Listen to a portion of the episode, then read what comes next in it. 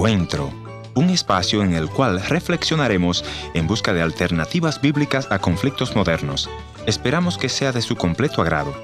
Y ya con ustedes, su anfitrión, el pastor y consejero familiar, Ernesto Pinto. Todos los aspectos de mis emociones fueron dañados por mi padre, un alcohólico empedernido, que nunca entendió que los que más sufríamos éramos nosotros, sus seis hijos y mi sacrificada madre palabras textuales con las cuales trató de describir su actual crisis de ataque de pánicos, uno de nuestros pacientes en una de nuestras sesiones. Lo peor de todo esto, concluye nuestro amigo, es que mi papá se excusaba diciendo que era un alcohólico enfermo y que nadie lo cambiaría porque él nació enfermo. Es cierto, mis amigos, que hay gente que nace predispuesta al alcoholismo por el alcoholismo de sus padres. También es cierto que si usted está embarazada, señora, y toma licor, su bebé también estará tomando licor. Este bebé puede nacer con lo que se llama síndrome alcohólico fetal. El síndrome alcohólico fetal es una afección caracterizada por rasgos faciales anormales, retardo del crecimiento y problemas en el sistema nervioso central. Los niños que sufren de este síndrome pueden sufrir también discapacidades físicas o problemas de aprendizaje. Pero también es cierto, mi amigo, que la gran mayoría que se aventuró al infierno del alcoholismo lo hicieron consciente y voluntariamente. Señora, si usted está embarazada, por amor a su criatura, no tome licor. Señor alcohólico, ya no se refugie más en excusas. Por amor a su familia, busque ayuda.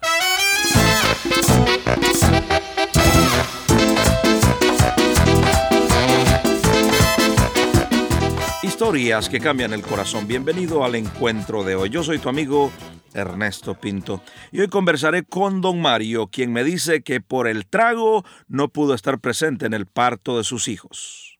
El alcohol, mi amigo, trae mucha tristeza al corazón de la familia. Escucha el corazón de Mario. Cuando empecé en el alcoholismo, empecé a andar con mis amigos, mis compañeros de trabajo. Me hice de unas compañías que tomaban y yo siempre andaba con ellos y me metía a los lugares, a los bares. Y hubo una vez un día para una Navidad que no se me olvida, esa nunca se me va a olvidar, me dijo, ¿quieres tomar un trago de cerveza? Y yo le dije, no, porque si me lo toma, mi papá me va a pegarle. Ya tenía 17 años. Entonces, no me dice, no te va a sentir, yo te voy a dar canela. Dame un poquito, le dije. Y empecé con la cerveza. Me acuerdo que me tomé como cerveza y media en esa Navidad. Y así empezó. ¿Cómo podría graficar un día de la vida de Mario, esa vida de alcohólico? Empecé, ya después no me gustó la cerveza, porque ya empecé a conocer muchachas que me invitaban y ya la cerveza no me gustó. este, empecé a tomar el alcohol que le dicen aquí el guaro y lo mezclaba con Coca-Cola y me lo tomaba y empecé así, y empecé y ya seguí ingiriendo y ya me, me alejaba del hogar. Ya no llegaba a dormir donde mi papá, sino que otro día llegaba con mentiras diciéndole que me había quedado de un amigo. Lo desagradable fue cuando ya empecé a dormir en la calle. Este, empezaba a agarrar las cosas de la casa. Empezó a robar. A robar, a robar la verdad y ahí empecé a, ya me encontré otro que aquel ya no tomaba, sino que fumaba marihuana. Y empecé a probar y entonces no me sentía bien, la verdad. Pero la ingería porque quería andar, supuestamente creía que, este, que era bien lo que estaba haciendo, pero era algo terrible que me estaba sucediendo en mi vida y yo no me estaba dando cuenta. Cuando cae lo más bajo en el alcoholismo, en la drogadicción, ¿ya está casado o está soltero? Tengo a mi esposa. Ya teníamos la primera bebé que me duele decirlo, pero lo voy a decir para que unos padres se den cuenta hasta dónde lo lleva el alcohol. Cuando nació mi primera niña no quise irla a recoger al hospital. No quería saber de nada porque estaba joven, pensaba que nunca y me iban a ir pasando los años y después tuve los siguientes niños que fueron unas gemelas que Dios me dio. No quería saber nada de mis hijos, lo que quería saber era del... Quería saber hasta dónde podía llegar con el alcohol, con mujeres, pero la verdad se iba destruyendo más mi vida, tanto física como espiritualmente.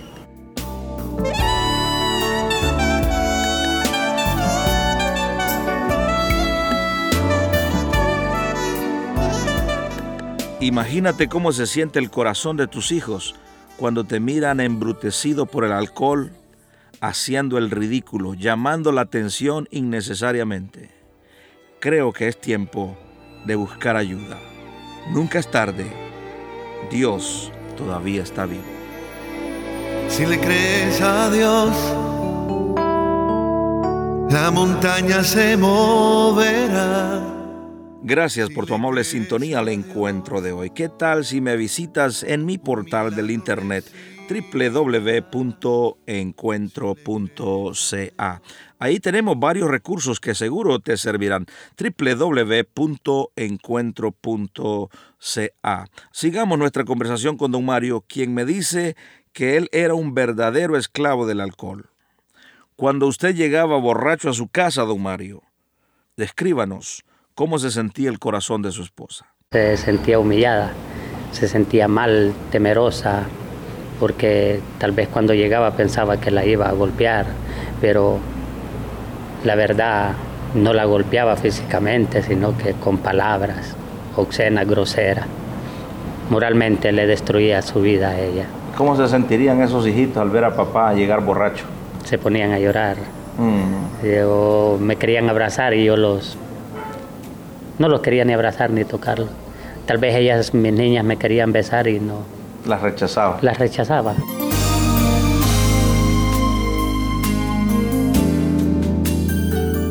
La vida es una verdadera aventura y es como montarse en una motocicleta y sentir el aire fresco rozándonos la frente, volver a la vida, disfrutar la vida.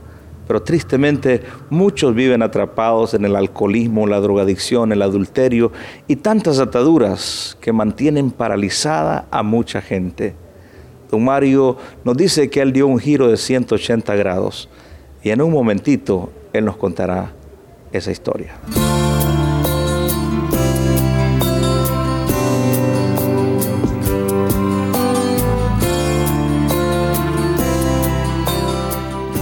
Eh, yo ya había dejado de tomar, o sea, me estaba, yo sabía que me estaba deshaciendo por dentro el alcohol y me encerré en mi habitación como por 15 días y ya no podía caminar, ya no podía tomar las cosas con mis manos porque los nervios me tenían, me estaban destrozando completamente mi vida. Y un día, me acuerdo, para un 31 de diciembre, estaba en la casa, estaba desesperado y únicamente, no sé, yo sentía algo en mi corazón, algo que quería, que como que yo declarara algo, pero no sabía qué era. Y únicamente las palabras que yo me acuerdo que nunca se me olvidan fue que yo dije, Padre, Señor, ayúdame, yo me estoy deshaciendo y yo no quiero morir así. Eso fue todo lo que dije. Mm. Sentía que estaba muriendo internamente. Este, sí, porque ya, ya vomitaba sangre. O sea que estaba muy enfermo, la cirrosis ya le estaba causando problemas. Yo sentía. ¿Qué pasó después? Pasé que, que cuando dije esas palabras, yo sentí algo como, como un aliento de vida, que sí, como que alguien me dijo que, Hay esperanza. que, que iba a vivir.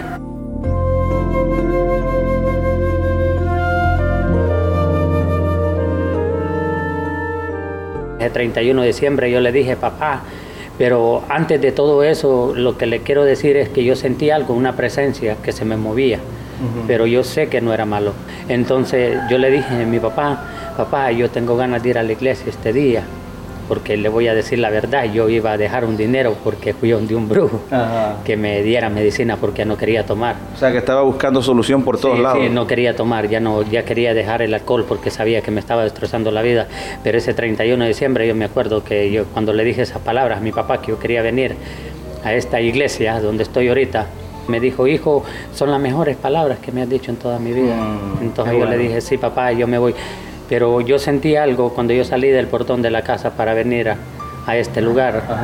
Eh, yo sentí que alguien me tomó de mi mano. Mm. Cada quien me tomó de una de mi mano izquierda y el otro de la mano derecha. Pero cuando venía entrando por el portón, alguien no quería que entrara.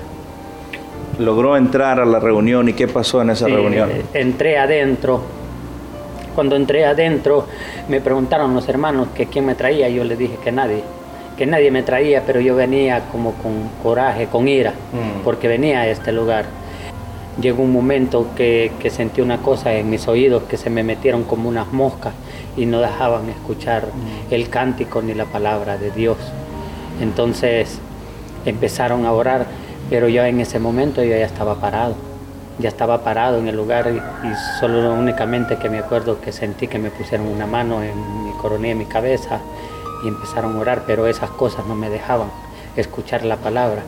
Y cuando yo sentí esta mano que me pusieron en mi cabeza, yo sentí de abajo de la planta de mis pies que se vino un juego bien caliente hacia arriba. Mm. Y déjeme decirle que nunca en mi vida he sudado, mi cuerpo aún trabajando en el sol nunca había sudado. Dios estaba viniendo al corazón, Mario. Ya vi algo diferente que no miraba con mis mismos, con los ojos que antes miraba, mm. sino que algo bien, bien tremendo, bien bonito. Sentí una paz en mi ser, adentro, en mi corazón. Sentí algo bien, bien hermoso que nunca en mi vida lo he sentido. ¿Y Dios lo ha hecho? Sí, Dios ha cambiado mi vida. Le doy gracias a Él. Gracias por las misericordias que Él tiene. Si le crees a Dios, la montaña se moverá. Si le crees a Dios, un milagro recibirás. Si le crees a Dios, esta es tu oportunidad de alcanzar lo imposible, con fe lo lograrás.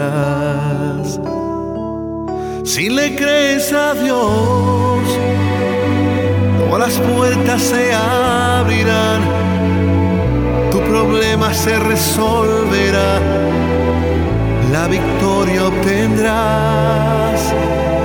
Si le crees a Dios, hasta hoy llegó tu enfermedad, de seguro te bendecirá si le crees a Dios.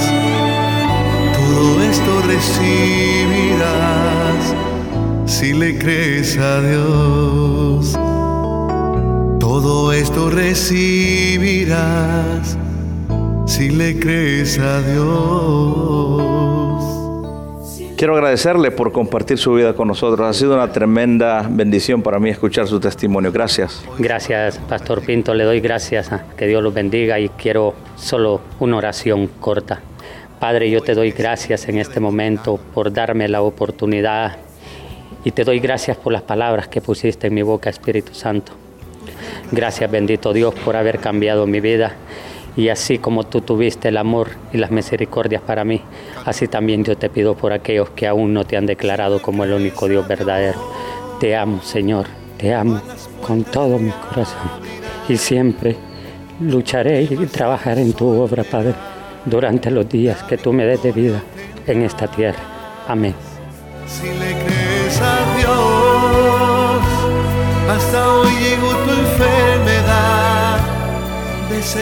Gracias por haber estado en la sintonía de este tu programa Encuentro. Y te voy a agradecer que me visites en el www.encuentro.ca o también puedes dejarme una nota de voz en el WhatsApp 1-204-202-1525 1-204-202-1525 una nota de voz o tal vez una nota escrita. La otra opción es info arroba encuentro.ca. Gracias por sintonizarnos a través de esta radioemisora.